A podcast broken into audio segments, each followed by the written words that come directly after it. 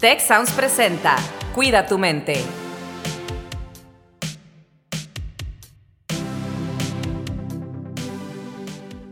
Hola, ¿qué tal? Yo soy Carlos Ordóñez y es un gusto para mí darles la bienvenida una vez más a un episodio de Cuida tu mente. Me acompaña Rosalinda Ballesteros. Adelante, Rosalinda, ¿cómo estás? Hola, ¿qué tal? Saludos a todos, bienvenidos a un episodio más. Y el día de hoy vamos a hablar de un tema muy importante y muy relevante, sobre todo porque en el contexto de la pandemia creo que estas situaciones y emociones se han generado en mayor medida para todos. Vamos a hablar de la pérdida y el duelo y cómo saber si estamos viviendo un proceso de este tipo. Y para ello nos acompaña Mónica Garza, quien es psicóloga y tanatóloga, profesora universitaria en eh, la licenciatura de psicología clínica. Mónica, bienvenida. Muchas gracias, Rosalinda. Gracias, Carlos. Pues bueno, yo encantada de, estar aquí compartiendo un poquito de estos temas que, a veces les, les huimos, ¿no? O que a veces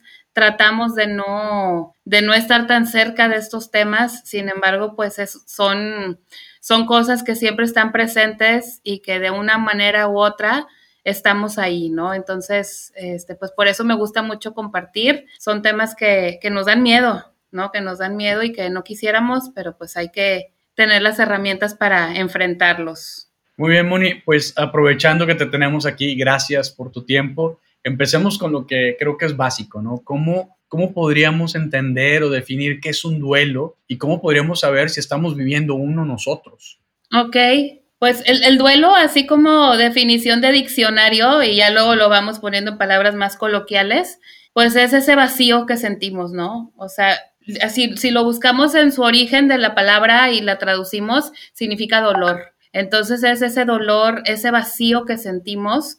Creo que todos hemos atravesado por alguna pérdida algún, algún, en algún momento y se siente, ¿no? Se siente, digo, los pacientes lo refieren de diferente manera, se siente como un hueco, se siente como un hoyo, se siente como que algo no está, ¿no? Incluso dicen, es que siento que el, que el corazón se rompió y que un pedacito de corazón se fue. Entonces, así es como lo van refiriendo y pues es esa parte, ¿no? E, es eso. Y luego se conecta con la parte de que pues es irreversible, ¿ok? O sea, ya, ya la pérdida ya fue, ya no, ya no podemos regresar. Quisiéramos tener la máquina del tiempo, ¿no? Pero pues, pero pues no está. Entonces, es irreversible, es irreemplazable y pues parte del duelo y parte de ese dolor que sentimos, pues es aprender a vivir nuevamente y encontrar un nuevo sentido a la vida ya sin eso que se fue, ¿no? Sin esa persona, sin ese ser querido, sin, y, vivir con ese huequito, que poco a poco va, va siendo más chiquito, pero pues el huequito va a quedar, ¿no? Y el huequito ahí va a estar, pero vamos a aprender a, vivir con él. Moni, y esto que dices creo que es muy importante en el tema de, decir, eh, no quería que sucediera esto y pasó, ¿no? O no esperaba, o no me gusta esta nueva realidad que tengo que vivir. Sin embargo, en la vida a todos nos van a suceder cosas, pues, que no nos gustan y que no quisiéramos que pasaran. Y eso es una parte, digamos, natural de la vida en algún momento. Eh, ¿Hay mejores formas de vivir estas situaciones? Sí hay mejores formas y, bueno, creo que, todos sabemos y hemos escuchado, ¿no? la frase del tiempo cura todo.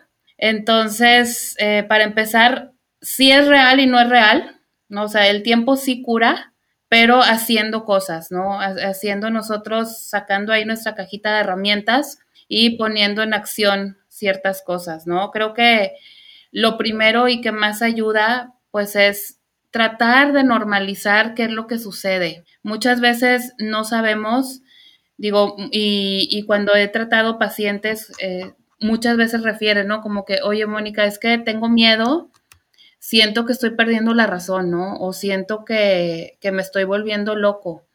Y entonces cuando andamos en eso, no, estoy usando palabras de pacientes, ¿eh? no estoy poniendo palabras en, en, la boca, así, así lo dicen y así se siente, ¿no?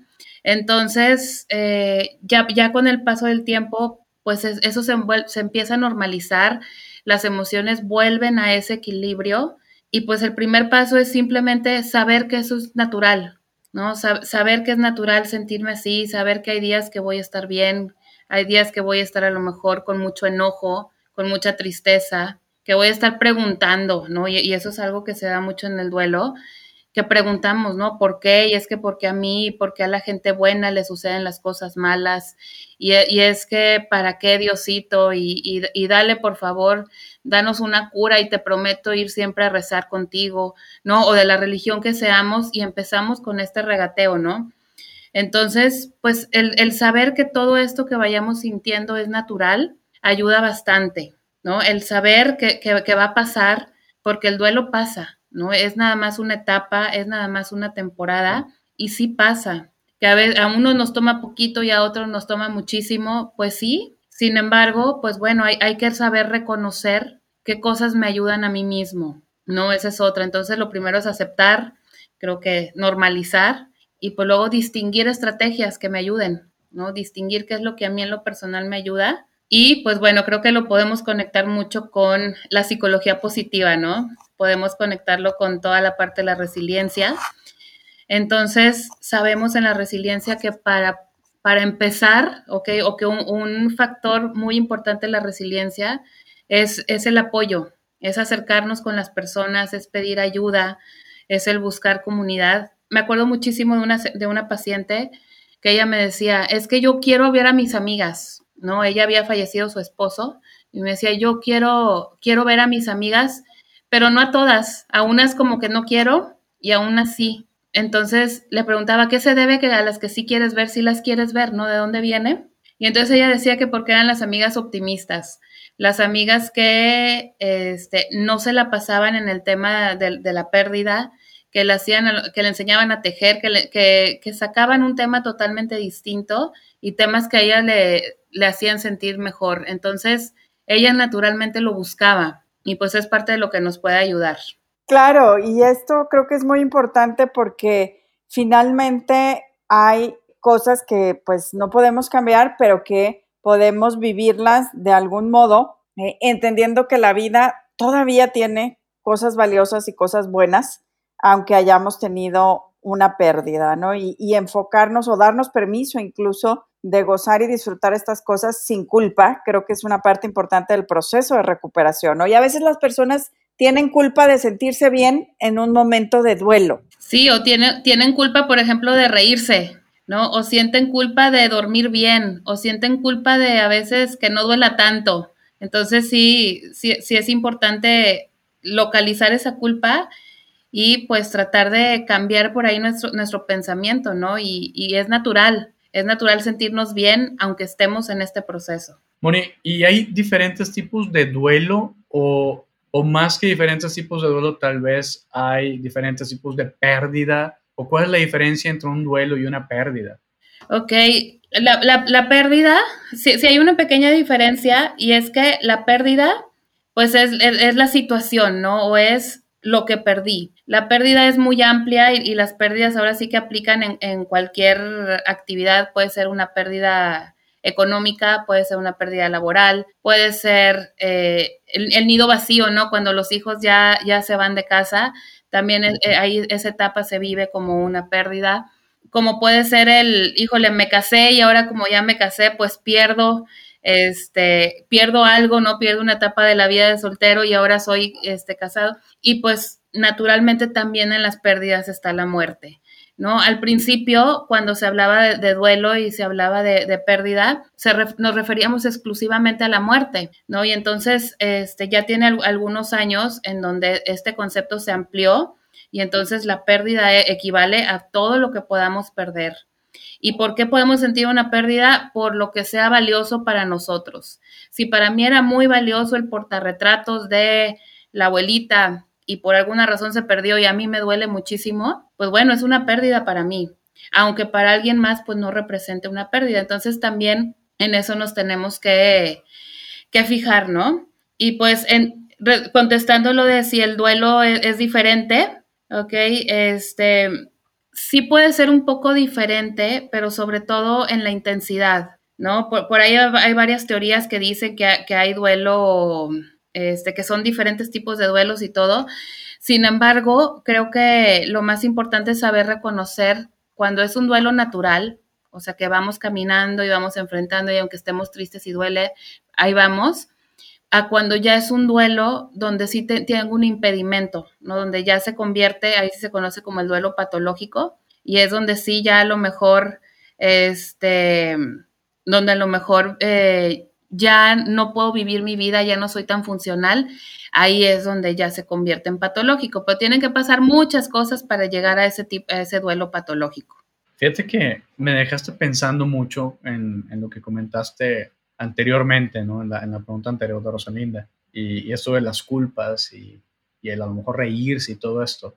Me, me, me, quedé pensando y hasta ahorita como que reacciono, ¿no? Pero en, en mi caso, uno de mis hermanos falleció en, en 2012 y pues obviamente fue un dolor muy grande, pero siempre que hablo de su funeral, eh, comento que es, es, algo muy raro, es un fue un evento muy raro para mí más allá de la carga emocional y todo, pero fue un evento muy raro porque es imposible para mí pensar en mi hermano y no reírme. Entonces, pues era una cosa así muy extraña en donde se mezclaba pues la tristeza de la partida, ¿no? De, de mi hermano, de un ser querido, y a la vez eh, la mezcla de es que pues cualquier comentario, cualquier cosa, casi cualquier anécdota, recordarlo significa reírse. Y era una persona que siempre tenía muy buen humor, este, nos hacía reír a muchos, eh, lo extrañamos mucho, ¿no? Mucho, mucho, pero sí me dejaste pensando mucho en esto, o sea, ese funeral, me acuerdo que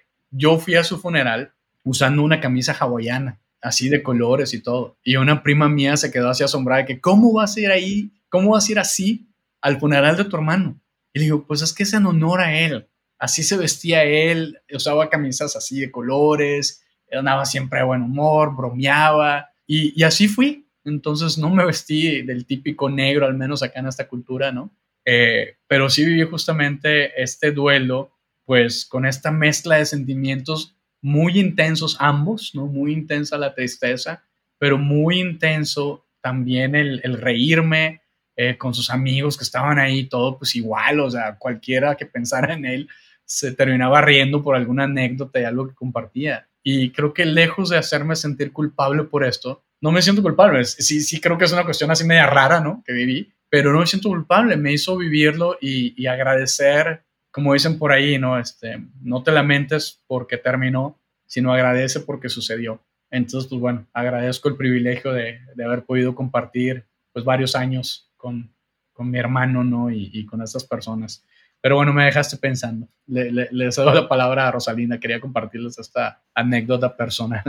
O no sé si tengas algo que comentar, Moni. Si de plano estoy muy zafado. No, para nada zafado. Creo que es un, es un tributo de amor, ¿no? Y es una manera de, de rendir ese homenaje de amor, a, en, en este caso a tu hermano. Y pues como dices, lejos de sentir culpa, pues es algo que lo caracterizaba y para ti fue la manera correcta de rendir ese tributo. Entonces, se necesita, ¿no? Y fue y seguramente fue parte de tu sentirte mejor después de la pérdida el haberle podido rendir un tributo en base a cómo era él. Entonces, qué padre anécdota. Gracias por por compartirnos este cómo lo viviste y cómo fue esa sensación de, no vivir, de no experimentar la culpa, aún sintiéndote bien en ese momento recordándolo. Gracias, Carlos. Y, y bueno, creo que Carlos, primero que nada, muchas gracias por compartir algo tan personal. Eh, y segundo, precisamente ilustras algo que para mí también, sin haber vivido un proceso similar, observo que cuando las personas logran hacer esta conexión para de algún modo honrar una memoria, pues nos sentimos mejor. Yo, por ejemplo, perdí a mi tío, que era una persona que durante mi carrera profesional siempre fue como un gran consejero y mentor para mí y yo estudié pues mi carrera inicial de relaciones internacionales inspirada por el trabajo que él hacía de exportación e importación y eh, yo lo perdí estando de viaje y no pude llegar eh, al funeral, ¿no? Entonces, por ejemplo, mis hijos eh, llevan su nombre. Eh, él tenía dos nombres, uno lleva uno y el otro lleva eh, el otro, ¿no? Entonces, para mí esa es una manera de honrar su memoria y eso me da precisamente como esta emoción de, pues, decir qué bueno que estuvo en este mundo mi tío y que influyó positivamente en mí y quiero que de algún modo siga estando.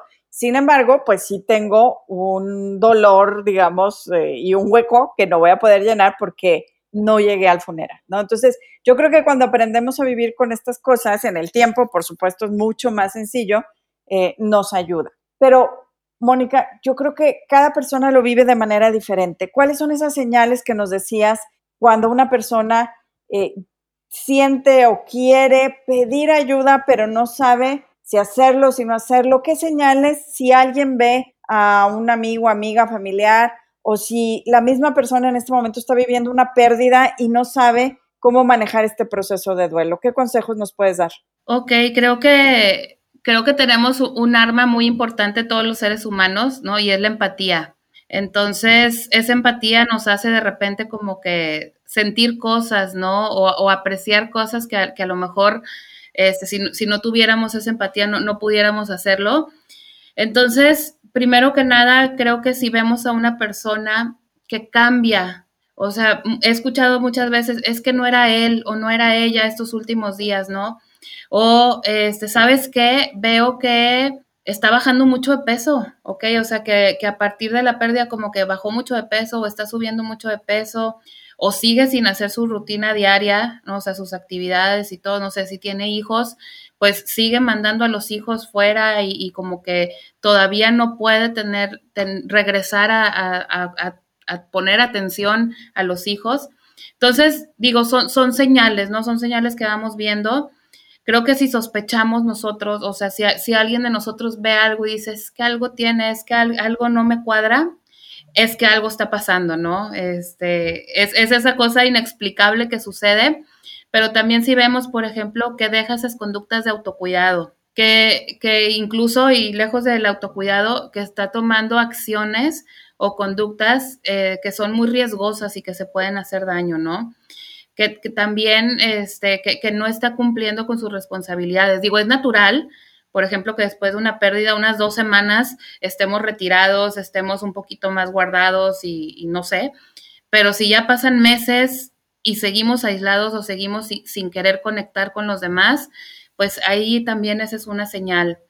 Una bien importante y que escuchamos muchísimo es la falta de concentración. O sea, no puedo concentrarme en las actividades. Y, y ese en específico la gente no lo vincula con, la pérdida. Dicen, nada más llegan y dicen, no, pues es que no me puedo concentrar o todo se me pierde, pero pues no entiendo por qué.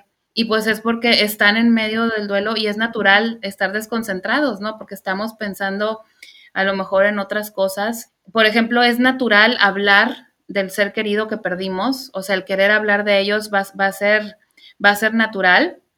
Y ya no va a ser natural, por ejemplo, eh, cuando cuando una vez me acuerdo mucho que me topé a alguien que me decía, tengo nueve años con la urna de papá en mi bolsa y me acompaña a todos lados, ¿no? Entonces, ahí, por ejemplo, ya vemos que pues eso ya no es, ¿sí? Entonces creo que hay muchas señales, podemos ver, por ejemplo, mucho llanto, insomnio, cansancio, así una fatiga muy severa, también pueden ser señales de que estamos atravesando un proceso de duelo. Moni, ¿y, cuál sería la manera sana de vivir un proceso de duelo? La, manera sana este, sería buscar compañía, aunque no sean tanatólogos, aunque no sean psicólogos, o sea, buscar a nuestros seres queridos, ¿no? Buscar, siempre digo que la misión positiva de la tristeza en nuestras vidas es acercarnos con los demás. Entonces, buscar esa compañía, buscar estar, empezar a alejarnos y empezar a estar un poquito solos. Eh, también otra manera sana es pues aceptar la emoción, ¿no? A muchos de los pacientes me dicen, es que tengo ganas de llorar y estoy en el trabajo y pues no me puedo poner a llorar en el trabajo, ¿no? Entonces, ahí lo que vamos manejando son estrategias para afrontar la tristeza. Entonces, y generalmente muchas veces es, pues tómate un break, vete a llorar cinco o diez minutos y regresas. Entonces, ahí lo sano es que, que identifico la emoción, y expreso la emoción que estoy viviendo en ese momento. Aunque duela, aunque sea difícil, aunque no me guste estar enojado aunque no me guste hablar de ese tema, muchas veces hay que saber canalizar esa expresión. Eh, lo, lo, otro es empezar a construir, y esto lo manejaba mucho Elizabeth Kubler-Ross también, el encontrar ese sentido después de, y ahí lo conectamos un poco con la logoterapia de Víctor Frankl, ¿no? ¿Cuál va a ser este nuevo sentido? Habrá días en que esté de acuerdo en buscar el nuevo sentido y habrá días en los que no estoy de acuerdo. y lo sano va a ser empezar a buscar a ver qué. Sí, entonces, este, ándale, exactamente, el, tener ese crecimiento postraumático, ¿ok? Que, que parte de lo interesante es que pensábamos que después de una pérdida muchos íbamos a pasar a lo mejor por un, por un sufrimiento, ¿no? Que íbamos a caer en ese eh, estrés postraumático y lejos de eso se ha demostrado que la mayoría tenemos un crecimiento postraumático de manera natural. ¿No? Entonces también eso nos ayuda a vivir ese duelo pues, de una manera más sana y saludable. Claro, y ahora que comentas esto, em, recuerdo mucho una entrevista que le hice a Tal Shahar el año pasado en el evento anual que hacemos, que pues por supuesto están todos invitados este año a Wellbeing 360, eh, eh, y él decía que algo muy interesante de las investigaciones sobre este fenómeno o esta expresión del crecimiento postraumático es que está disponible para aquellas personas que saben que existe. Entonces yo creo que sí es importante que le hagamos notar a nuestra audiencia que los seres humanos muchas veces ante un evento eh, pues triste, traumático, una pérdida, empezamos a entender lo que es valioso para nosotros y a enfocarnos más hacia ello. Y a esto le llamamos crecimiento postraumático muy relacionado con encontrar el verdadero sentido de la vida, ¿no? Valorar lo importante. Y bueno, por supuesto que si alguien está en, un, en una etapa de duelo y está sufriendo, eh, no se trata de decirle, pues ahora tienes una oportunidad de crecer porque verdaderamente está sufriendo, pero el simple hecho de saber que la posibilidad está ahí nos invita a pensar un poco eh, en estas posibilidades, ¿no? Eh, Mónica, ¿algún consejo, ejercicio que quieras recomendar para alguien que esté pasando en este momento por un proceso de duelo? Sí, sobre todo ahorita en, en, esta época de distanciamiento físico, donde, donde muchas veces no podemos vivir este, nuestros tributos normales, ¿no? Este, ante una pérdida, este, la carta de gratitud, ¿no? Pensar en ese ser querido que, que se fue, en, en, esa persona que perdimos y escribirle a qué se debe que estamos agradecidos por lo, por lo que estuvo en nuestra vida, ¿no? ¿Qué le agradecemos? Hay que ser muy descriptivos, ¿no? Y decirles que te agradezco por esto y esto y, esto, y describirle bien, bien qué es lo que nos dejó, qué es esa huella que dejó en nosotros. Y pues esa carta de gratitud la podemos quemar y que el humito suba al cielo o la podemos guardar en algún rinconcito importante donde sea especial y pues nos va a ayudar bastante en este proceso y conectando un poquito con lo del duelo sano, ¿ok?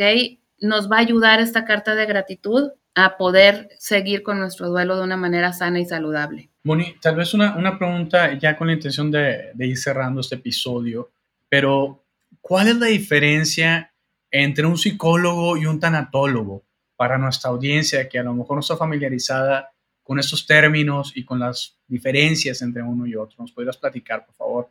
Y pues tal vez darle una invitación a la gente que, que, lo considere, ¿no? Como, como opciones de apoyo.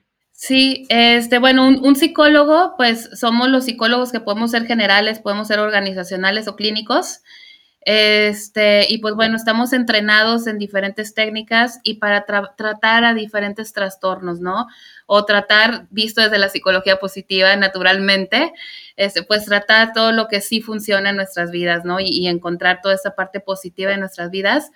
Y el tanatólogo lo que hace es que estudiamos herramientas específicas, prácticas específicas que están relacionadas con el proceso de duelo. Eh, estudiamos la pérdida, los diferentes tipos de pérdida y pues vemos desde diferentes corrientes eh, qué, es esto de la pérdida. Ahora, eh, dentro de toda esta pregunta, hay tanatólogos que no son psicólogos. Entonces, pues bueno, ahí tenemos que, que, decidir qué es lo que queremos y pues creo que la recomendación sería buscar a un tanatólogo que sea psicólogo porque pues tenemos, tenemos ahí la base y pues es algo natural, es un proceso este, que se pueden acercar, pueden pedir ayuda. Definitivamente lo necesitamos, nunca está de más y nos puede ayudar a vivir un duelo sano, saludable y pues tener estos momentos de, amor, ternura y cariño para la persona que se fue. Pues muchas gracias, Moni. Eh, Rosalinda, ¿qué te llevas? Pues eh, me llevo, creo, esta posibilidad, como decía, de de observar que la vida está llena de cosas buenas y positivas y que va a haber pérdidas. Por supuesto, no podemos controlar lo que sucede. Eh, en muchos aspectos de la vida, pero tenemos herramientas y sobre todo tenemos, como decía Mónica, amigos, familiares que en esos momentos pueden ser muy importantes para ayudarnos y bueno, con una gratitud enorme, Mónica, por acompañarnos en este eh, programa. Al contrario, yo muy agradecida por la invitación y pues aquí disponible para, para volver a platicar cuando quieran. Muchísimas gracias y pues nos despedimos. Hasta la próxima. Esperamos que nos escuchen en el próximo episodio de Cuida tu mente. Te invitamos a escuchar Tech Review, el podcast donde contamos historias que despertarán tu curiosidad. Yo soy Ana Torres y aquí contamos historias de ciencia, emprendimiento, innovación y liderazgo. Si te interesa la ciencia, el emprendimiento y la tecnología, este podcast es para ti. Escúchalo en Spotify, Apple Podcast y Google Podcast. Gracias por escuchar un episodio más de Cuida tu mente. Productor ejecutivo, Miguel Mejía. Asistente de producción, Marcelo Segura y Melissa Jubera. Productor de Cuida tu mente, Giovanna Lazzarini. Postproducción, Max Pérez. Los invitamos a escuchar el siguiente episodio de Cuida tu mente y el resto de los programas de Tech Sounds en Spotify, Apple Podcast, Google Podcast y tech.mx slash tech-sounds.